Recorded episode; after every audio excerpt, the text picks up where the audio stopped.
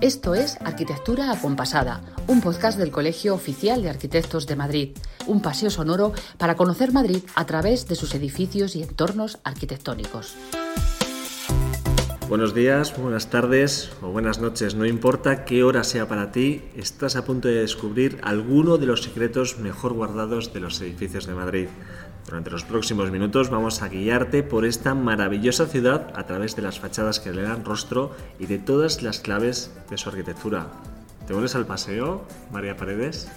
Vamos que sí me uno, José, desde luego que sí, porque pasear por Madrid y hacerlo contigo y con todos nuestros oyentes va a ser todo un placer. Porque a partir de hoy eso es justo lo que vamos a hacer cada semana, descubrir Madrid como nunca antes se ha hecho a través de los arquitectos que la pensaron y diseñaron con mimo para tener una de las ciudades más bonitas del mundo. Una de las ciudades más bonitas del mundo y es que no lo decimos nosotros porque en 2021 Madrid, nuestra capital, fue declarada por UNESCO Patrimonio Mundial en la categoría de paisaje cultural por su capacidad de reunir en un entorno urbano la naturaleza, la cultura y la ciencia. Y buena parte de ese mérito lo tienen nuestros arquitectos. Y por eso vamos a estrenar ya nuestra primera sección en la que cada semana, María, vas a visitar un edificio distinto de la ciudad, de la región también, porque hay arquitectura más allá de, de Madrid, capital, y cada uno de ellos perteneciente a un estilo arquitectónico totalmente distinto. Así que, ¿cómo vamos a llamar esta sección y con qué edificio nos vas a sorprender en este estreno? Pues la primera pregunta es fácil, José. Mira, se va a llamar A Vista Alzada, jugando con una de las tres representaciones arquitectónicas de un objeto, la que resulta de dibujarlo desde el frente, ¿no? Y a la vez, claro, porque vamos a necesitar alzar la vista para admirar los edificios de Madrid y también los entornos arquitectónicos de la ciudad y de la región, como decías, de los que también vamos a hablar.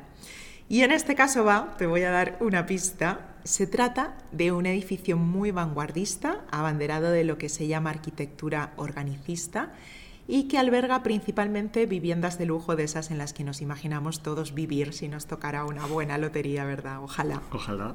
¿Se te ocurre ya cuál puede ser con estas señas que te digo? Pues es que son tantas las opciones que eh, me estás dando, María, y tan abiertas que es que no me atrevo a darte una en concreto. Eh, cuéntame. Bueno, bueno, no te preocupes, que para sacarte de dudas, a ti y a todos nuestros oyentes, vaya dentro report.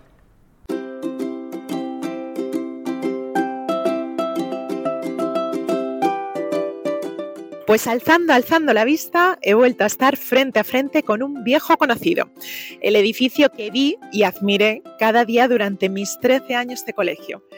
Sí, porque desde las aulas del Colegio Claret, donde estudié, se puede contemplar esta maravilla de la arquitectura madrileña. Y quizá ya muchos en este momento sepan que estoy a los pies de las Torres Blancas, un edificio de 1969 con fama internacional, pues se hizo merecedor del Premio a la Excelencia Europea en 1974. Su arquitecto fue Francisco Javier Sáenz de Oiza y hoy en Avista Alzada tenemos la suerte de saludar a Marisa Sáenz de Oiza, su hija. Muchísimas gracias, Marisa, por estar con nosotros. Muchas gracias a ti, María. Mirar hacia estas torres blancas, Marisa, es quedar presa inmediatamente de su estética aún hoy rompedora, porque para quienes no lo tengan en mente y nos estén escuchando, las torres blancas no conocen la línea recta. Son una suma de curvas sinuosas, de cilindros engarzados unos con otros y una buena muestra de lo que se considera como etapa orgánica de la arquitectura madrileña. Así que te quiero preguntar, Marisa, ¿en qué se inspiró tu padre? ¿Por qué lo concibió así? Bueno, yo creo que el hecho de ser como curvo, como dices, responde a la arquitectura organicista en la que él estaba más interesado en esta etapa de la que viene desde, desde los años, esto está muy en la, en la moda de la, eh, la etapa Yeye, que es los años 60, había muchísimas curvas y muchos colores en la arquitectura, en, el, en los exteriores, en los interiores, o sea que es respuesta a esa arquitectura más en, consonancia con la naturaleza, porque si te fijas los edificios de alrededor que son cúbicos y que tienen todos estos ángulos rectos que dices, chocan más con los árboles y con la naturaleza sobre la que se asientan. De ahí la respuesta orgánica en este caso. ¿no? Claro, es verdad, qué curioso, nunca lo había pensado. Mi colegio era absolutamente cúbico, así es. Oye, Marisa, y te quiero preguntar, eh, se llama Torres Blancas, pero es una única torre. ¿Por qué? Bueno, fue un poco porque el promotor lo decidió así. En un principio tenía terreno para ejecutar con este volumen, incluso hay dibujos con dos y con tres, pero al final por promoción pues se decidió empezar con una torre y ahí se quedó esta. Y lo de blancas, yo siempre había escuchado, y supongo que será una leyenda urbana, que era blancas porque el material inicial con el que se ideó el proyecto era el mármol, pero supongo que esto no es así, ¿no, Marisa? No, no, eso es una leyenda urbana total y nunca se pensó porque de hecho estos principios de la arquitectura orgánica también hablan mucho por esa consonancia con la naturaleza, por esa verdad constructiva de mostrar el el material del que están hechos, mostrar la estructura que los soporta y mostrar lo que te vas a encontrar en el interior ya desde el exterior. Marisa, y creo que nos esperan más sorpresas dentro, ¿no? ¿Vamos allá? Sí, muy bien. Vamos a, vamos a mostrar cómo el interior es igual que el exterior. Vamos allá. ¿Dónde estamos entrando después de haber subido 22 o 23 pisos? 23. 23 pisos. ¿Dónde estamos entrando, Marisa? Pues estamos en la terraza de coronación del edificio, que también tiene una cosa muy original que es el aprovechamiento de lo que llamaban en ese momento los arquitectos la cuarta fachada, que es el tejado con un aprovechamiento útil como piscina comunitaria, que si ves aquí se han aprovechado las torres que responden a las instalaciones que tienen que subir a cubierta, se les ha añadido este elemento eh, de coronación a modo de árbol y entonces continúa con esa idea que hemos visto abajo en el jardín de entrada de que todo el uso del edificio es como si tú estuvieses dentro de un jardín. Se mezcla un poco el interior con el exterior y lo que es naturaleza con lo que es arquitectura. De ahí también lo de organicista, claro, y es verdad que es curiosísimo porque estamos en la piscina, que tiene que ser un lujazo bañarse aquí, y alrededor están estos depósitos, creo que son, que efectivamente parecen árboles y la propia piscina parece un río, ¿no? Con meandros casi sinuosos también. Y avanzando un poquito por aquí, por esta azotea magnífica, lo que estoy viendo, Marisa, son unas vistas impresionantes. Se ve incluso la Sierra Nevada al fondo, que ya está blanquita. Sí, mira, desde aquí puedes ver que es uno de los pocos edificios en Madrid en el que estás por su ubicación muy alto y dominas todo Madrid, que se ve ahí la casa de campo, pero también ves la sierra que está al norte colocada, que parece que la ubicación de Madrid es una de las mejores cosas que tiene. ¿no? Si te das cuenta, hoy ahora mismo hace muchísimo sol, pero ves toda la línea de montañas con una cornisa de nubes que la corona. Entonces hay más sol en Madrid de lo que hasta las tablas nos dicen, ¿no? Yo creo que no he visto vistas mejores hasta ahora, así que muchísimas gracias Marisa por traerme hasta aquí y gracias por el paseo, por el edificio que soñó tu padre y que levantó tu padre, que es una verdadera maravilla. Gracias a ti María. Pues andando por dentro del edificio, todavía me espera una sorpresa en la planta número 10. Buenos días.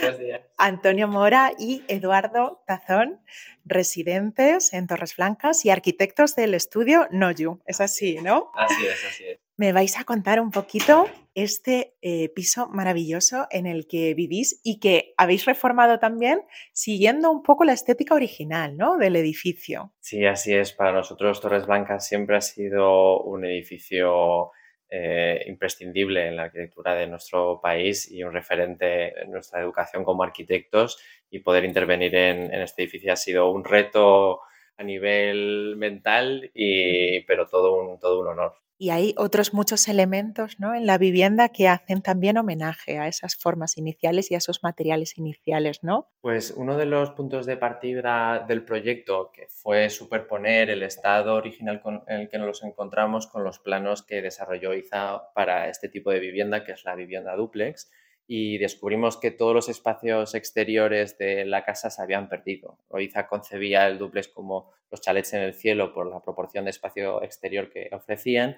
y lo primero que hicimos es recuperarlos. O sea, antes habían quedado todas las terrazas desconectadas entre sí como interiores y lo que hicimos fue liberarlo y crear un espacio exterior mucho, mucho más eh, comprensivo y que fuese el corazón de, la vivienda.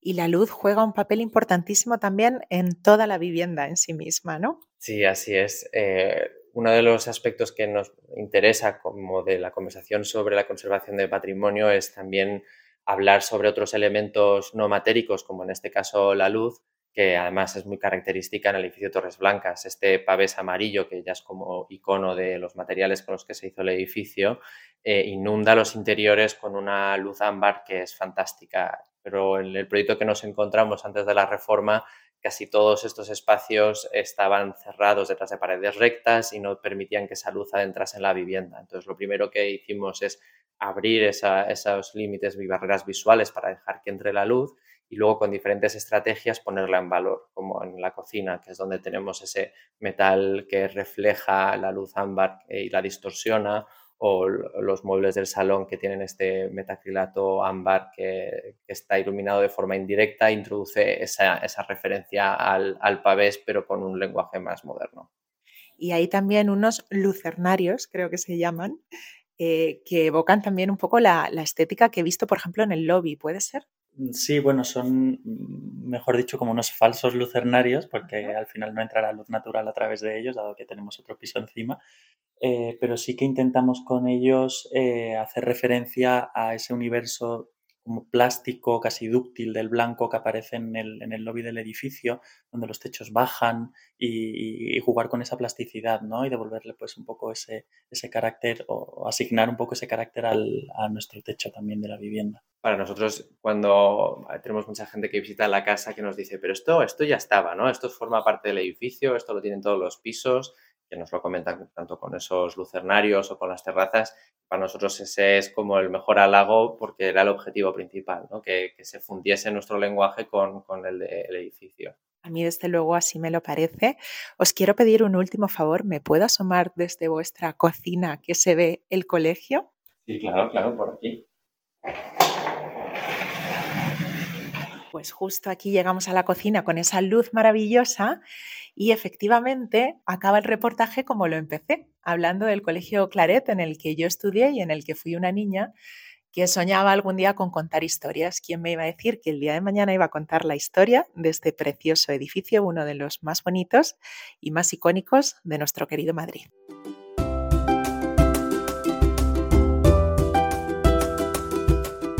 Menudo lujo de paseo que nos acabas de dar por Torres Blancas. Me he quedado con ganas, eso sí, de darme un chapuzón en esa piscina que habéis dicho que tiene. Y que es una auténtica pasada, porque tiene la misma estructura del edificio, como decíamos, es así como una especie de río sinuoso. Y las vistas son, José, se ve se ve todo Madrid, pero tiene unas vistas, por ejemplo, de las Torres Quío impresionantes. Pues nada, otro, otro sueño pendiente y una necesidad nueva generada. De momento, eso sí, nos podemos zambullir, pero de otra manera, ¿no? Sí, sí, sí, porque llega nuestra siguiente sección en la que vamos a zambullirnos, como dices José, pero en el lenguaje.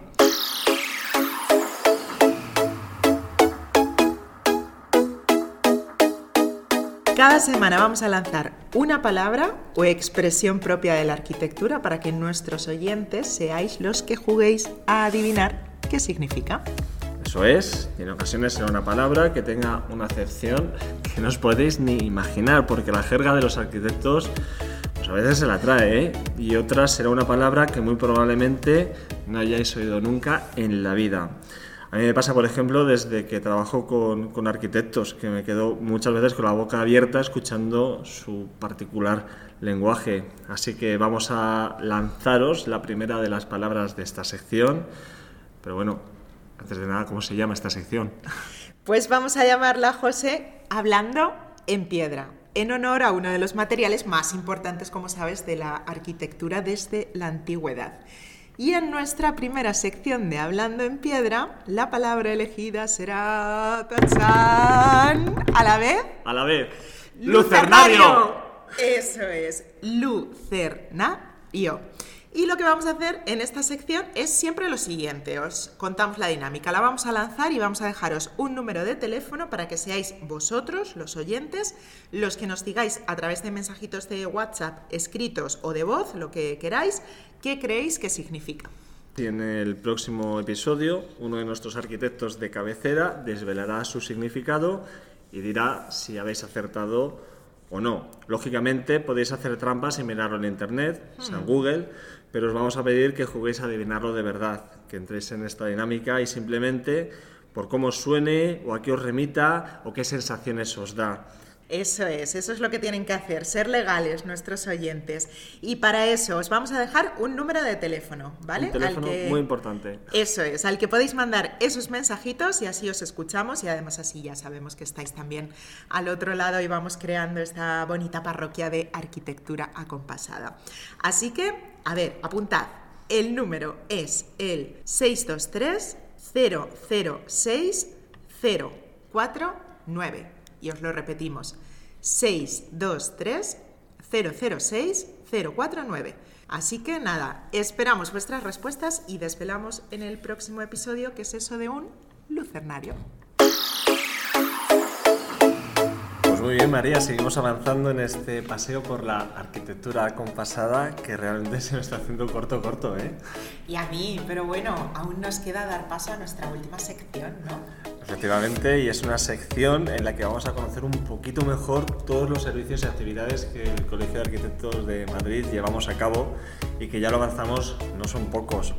Esta sección se llama Secretos del COAM y para inaugurarla tenemos la suerte de contar en esta mesa con Miguel Lasso de la Vega, gerente de la Fundación Arquitectura COAM, y Alberto Sanz, responsable del Servicio Histórico. Buenas tardes, Miguel, Alberto, bienvenidos. Buenas tardes. Buenas tardes y muchas gracias. Gracias.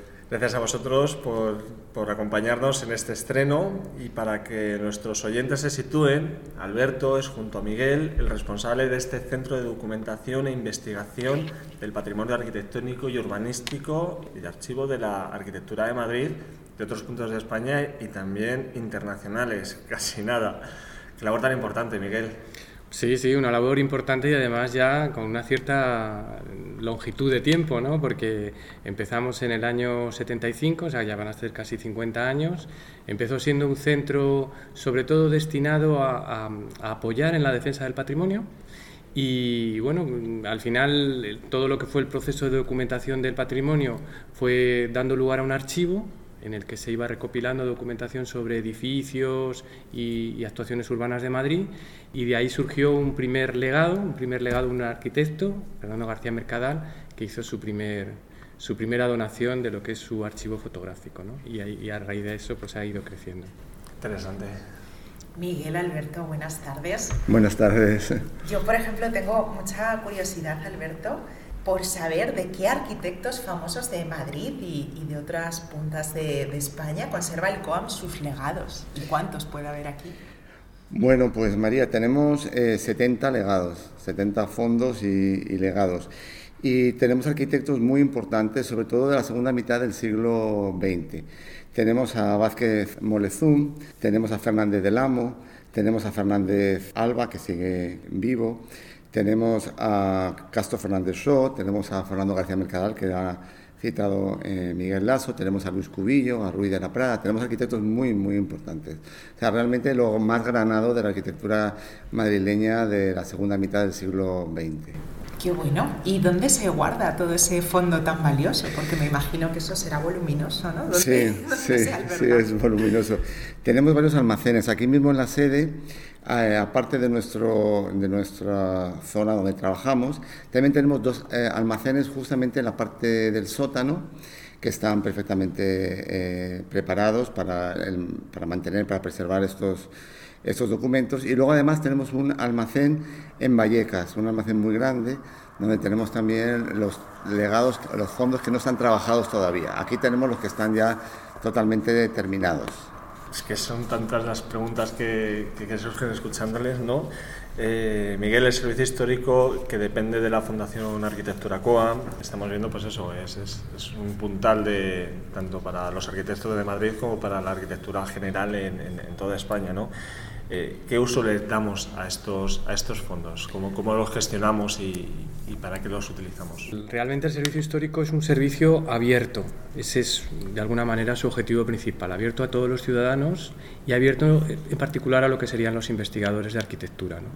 Desde el servicio histórico, las consultas han generado muchas tesis doctorales eh, hay que pensar que no solamente tesis eh, sobre una monografía o, de carácter monográfico sobre un arquitecto, sino que incluso se producen muchas transversalidades, ¿no? hablar de temas, no sé, la vivienda, eh, no sé, arquitectura industrial, ¿no? y todo eso, bueno, pues encuentra en el servicio histórico documentación que tenemos, pues de diferentes legados, como comentaba Alberto, ¿no? de diferentes archivos profesionales, pero también incluso de documentación que nosotros hemos ido recopilando a lo largo de estos años. ¿no?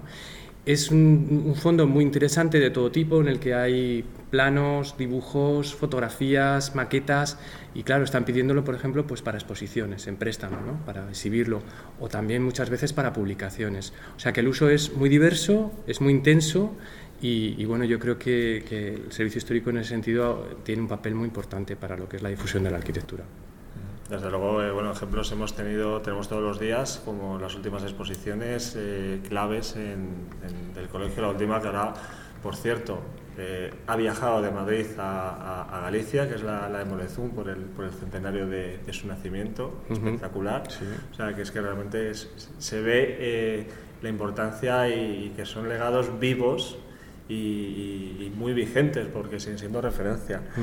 Alberto, tú como estudioso directo de estos, de estos legados, tienes el trato directo con las familias, incluso con los propios arquitectos que os consultan y os trasladan. ¿Cómo os llegan esos, esos legados? ¿Cómo, ¿Cómo es esa relación? Y, y, sobre todo, ¿se pueden ver? Por supuesto. Por supuesto, José. Eh, a ver, normalmente eh, las familias de los arquitectos que ya han fallecido no saben qué hacer con esta documentación, que es, que es muy voluminosa. La administración eh, no suele, no tiene un museo de arquitectura y no suele conservar estos, esta documentación. Entonces el colegio, desde el primer momento, desde el que comentaba Miguel, desde que Fernando García Mercadal nos dio su fondo, los colegiados, los arquitectos y las familias han visto el servicio histórico como un lugar ideal para eh, poder depositar esta documentación. Porque no solo se preserva, sino también que se cataloga. es decir, se trabaja archivísticamente y cualquier persona puede acceder a ella de una manera, de una manera fácil. Y se puede ver, por supuesto. Eh, el archivo es abierto y cualquier persona puede acceder a, a ello. Pues un día seguro que José y yo nos vamos a apuntar a dar un paseo por todo ese legado maravilloso de, todos los arquitectos. Sin duda, sin duda. Pues nada, encantados, encantados. Miguel y yo nos enseñamos sin problema. Sí, sí. Pues muchísimas gracias por, por, vuestra colaboración, por darnos a conocer esta pincela de, de algo tan interesante y valioso como es el, el, servicio histórico. Y bueno, no solo nosotros, seguro que nuestros oyentes van a estar encantados de, de, de visitar estas bodegas de planos, fotografías, recuerdos y testimonio de nuestra historia arquitectónica y bueno, ya que estamos en este punto, te voy a confesar que para mí es uno de los rincones más especiales del COAM. Así que hasta pronto, seguro que hablaremos, lo habré entendido, en más de una ocasión con vosotros, aquí en la Arquitectura Compasada. Pues muchas gracias y hasta pronto. muchas, muchas gracias y nos vemos.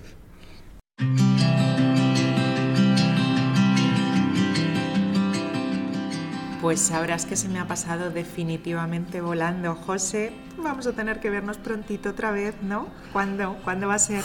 Pues estoy yo seguro que nos vemos enseguida para seguir conociendo todos los tesoros que guarda la arquitectura de Madrid, pero a nuestros oyentes los vamos a invitar a volver a escucharnos en el próximo episodio, porque ese día volvemos con la siguiente entrega de Arquitectura Acompasada.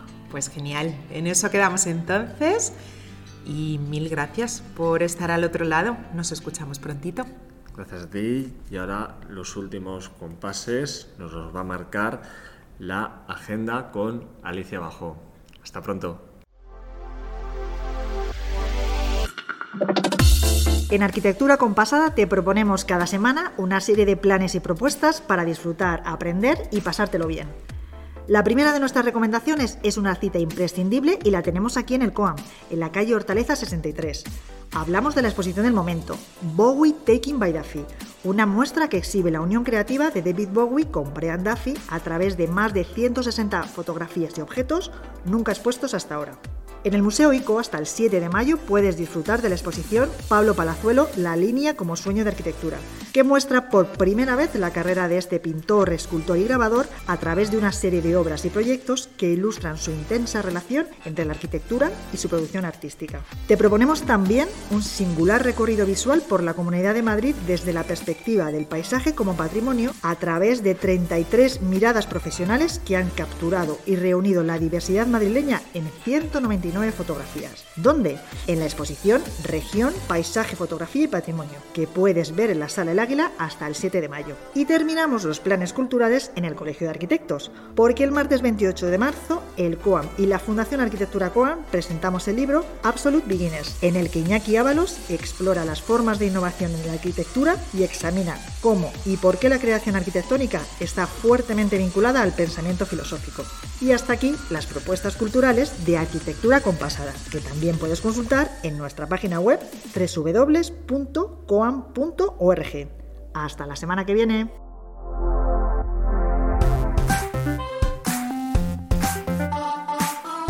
Has escuchado Arquitectura Acompasada, un podcast del Colegio Oficial de Arquitectos de Madrid, un paseo sonoro para conocer Madrid a través de sus edificios y entornos arquitectónicos.